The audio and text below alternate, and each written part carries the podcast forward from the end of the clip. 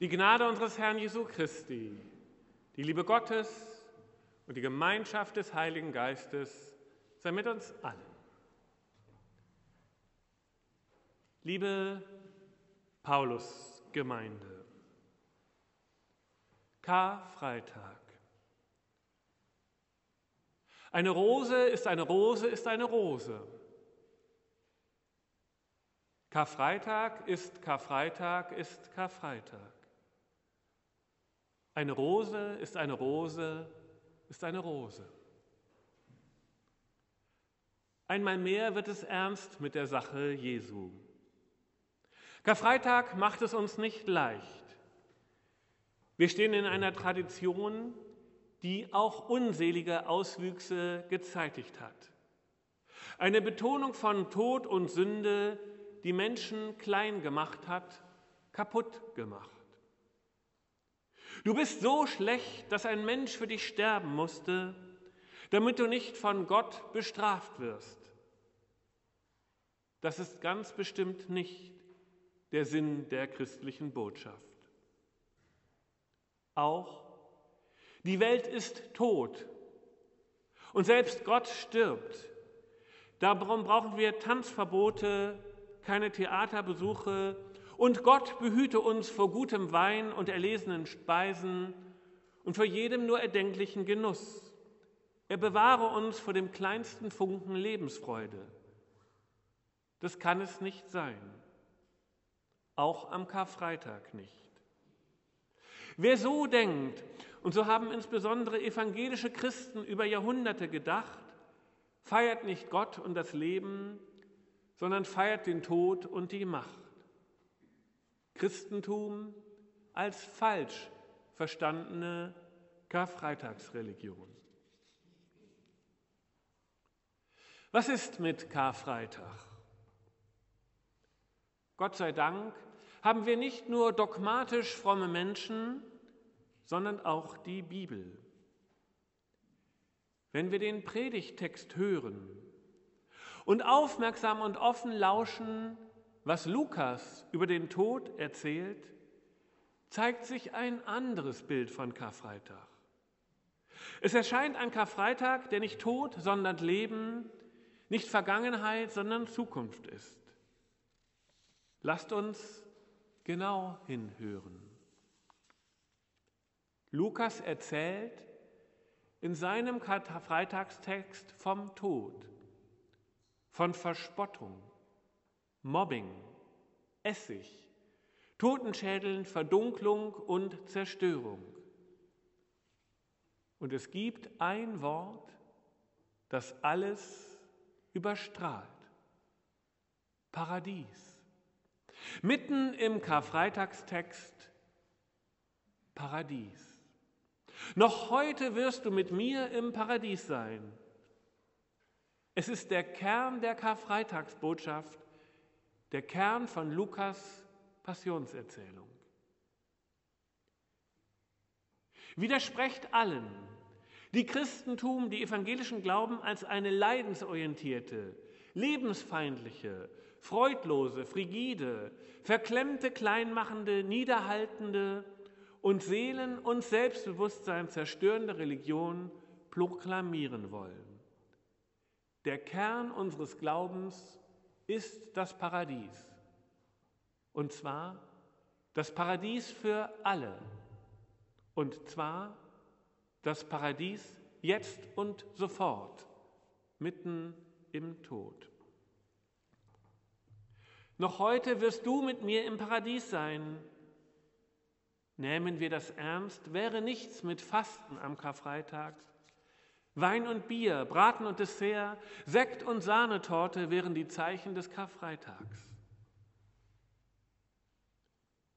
Beim Propheten Jesaja heißt es im 25. Kapitel, inmitten des Todes und der Verwüstung des Exils. Und Gott Zebaoth wird auf diesem Berg allen Völkern ein Mahl von fetten Speisen bereiten, ein Festmahl von reinen Weisen, Weinen, von markigen Speisen, durchgegorenen alten Weinen aus bester Lage. Dann wird er auf diesem Berg die Hülle verschlingen, die das Gesicht der Völker in Dunkelheit verhüllt und die Decke, die über die Nationen gedeckt ist. Den Tod verschlingt er auf ewig. Und Gott wird die Tränen abwischen von jedem Gesicht. Und die Schmach seines Volkes wird er von der Erde hinwegtun. Denn der Herr hat geredet. An jenem Tag wird man sagen, siehe da, unser Gott, auf den wir hofften, dass er uns rettet. Das ist der Gott, auf den wir hofften. Wir wollen jauchzen und uns freuen in seiner Rettung. Denn die Hand des Herrn wird auf diesem Berg ruhen. Nicht der Tod. Das Leben ist das Zentrum unseres Glaubens, das Leben mit all seiner Lust, auch Karfreitag. Gegen allen Anschein, wieder allen Augenschein, sogar am Karfreitag, in der größten Hoffnungslosigkeit, inmitten des Krieges, in der Stunde der Niederlage laut auszurufen, noch heute wirst du mit mir im Paradies sein. Das ist der Kern unseres Glaubens. Karfreitag nach Lukas. Wir dürfen in der dunkelsten Stunde des Todes, wir dürfen in der Niederlage des Paradies nicht aus den Augen lassen, Niemals. Wenn wir das Paradies vergessen, wenn wir das Paradies auf morgen verschieben, ist es aus mit uns und unserem Glauben. Noch heute wirst du im Paradies sein mit mir, ist das Wort Jesu. Es ist unglaublich, es ist vermessen, es ist empörend, es ist verwegen, es ist tollkühn, es ist der Mut der Verzweiflung. Es ist haarsträubend. Aber genau das ist unser Gott. Gott an Karfreitag. Lukas blendet Leiden nicht aus. Aber er schildert, wie ein Mensch im Leiden Haltung bewahren kann. Es gibt verschiedene Möglichkeiten, was Leiden und Katastrophe, was das Nichts und das Böse, was das Dunkle und die Verzweiflung mit uns machen können. Ein Mensch kann sich auflösen im Leiden. Vollkommen auflösen, ins Nichts fallen und im Nichtsein gelähmt, depressiv, am Ende bitter, verlassen, einsam, ganz einsam, nur einsam. Das gibt es. Ein Mensch kann Haltung bewahren. Ein Mensch kann Haltung bewahren mitten im Leid, mitten im Nichts. Und es ist nicht das erste falsch und das zweite richtig.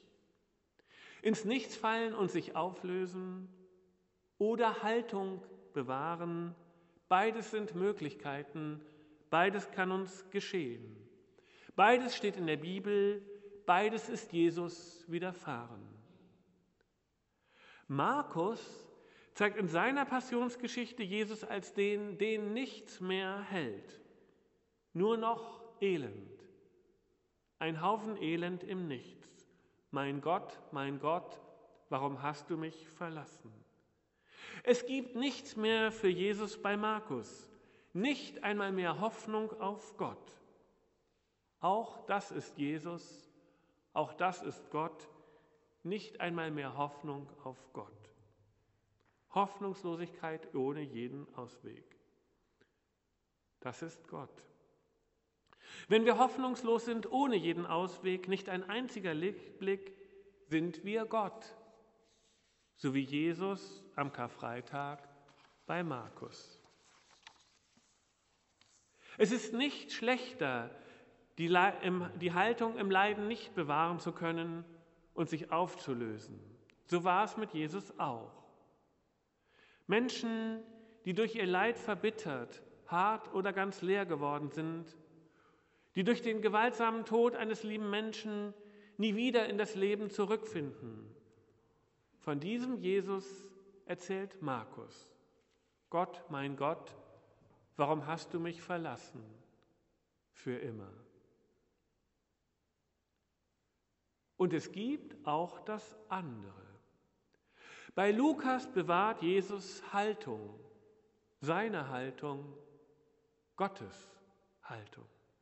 Auch das gibt es, auch das ist Gott.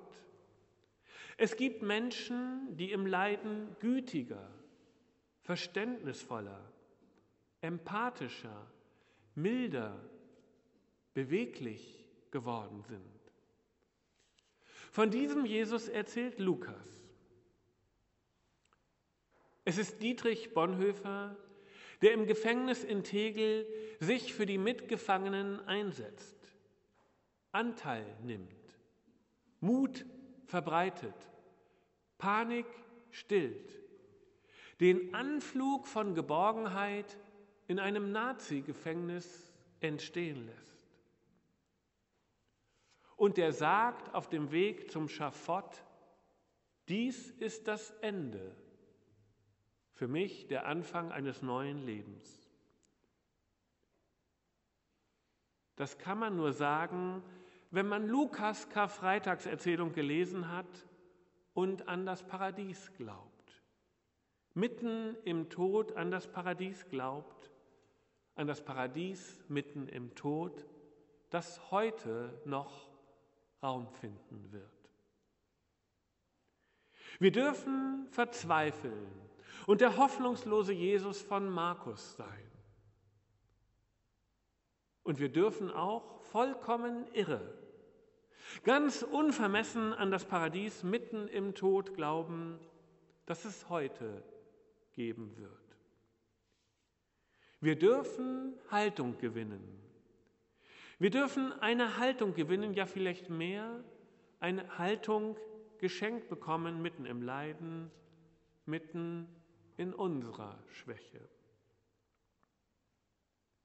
Es ist vielleicht der tiefe Glaube, dass es einen Sinn gibt, auch wenn wir nicht gleich sehen, auch wenn wir gar nichts sehen. Es ist vielleicht das Gefühl, etwas bedeutet zu haben, anderen etwas bedeutet zu haben, anderen etwas zu bedeuten, auch in der absoluten Schwäche. Wie gewinnt Jesus Haltung? Er verzichtet darauf, stark sein zu müssen.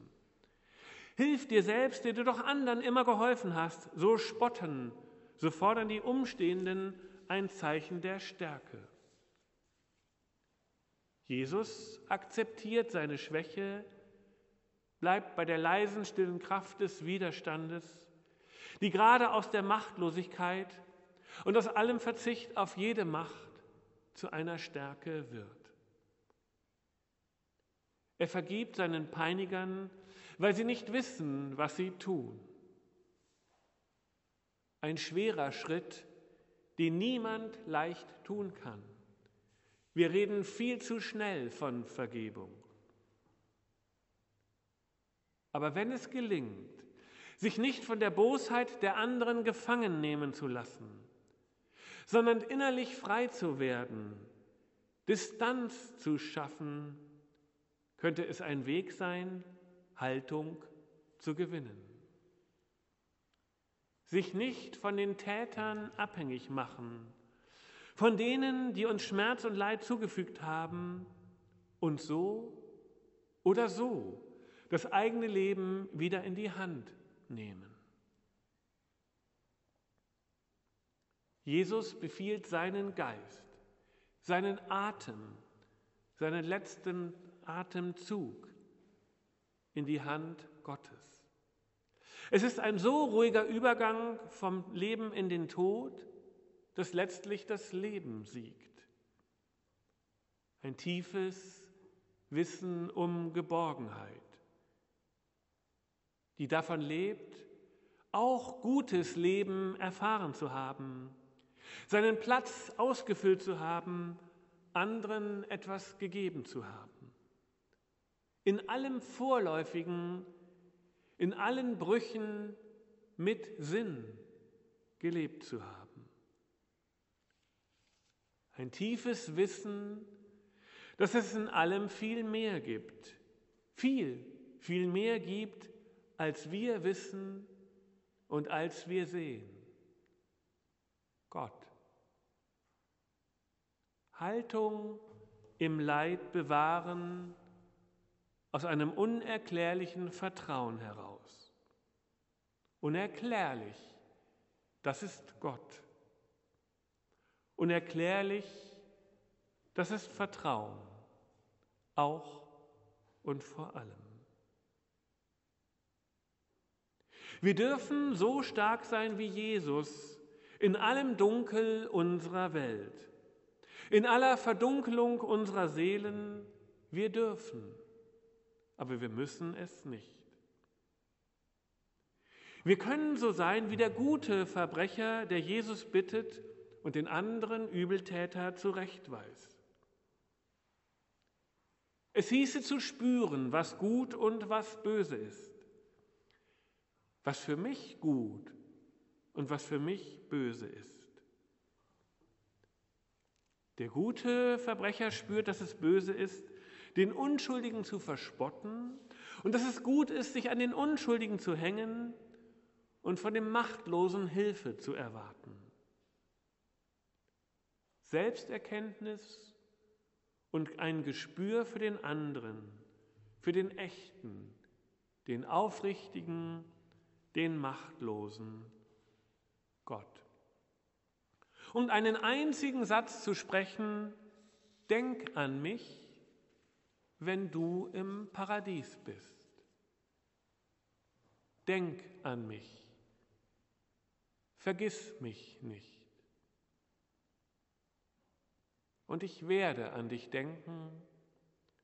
Und ich werde dich nicht vergessen mitten im Tod, mitten im Leben, mitten im Leiden, mitten im Glück.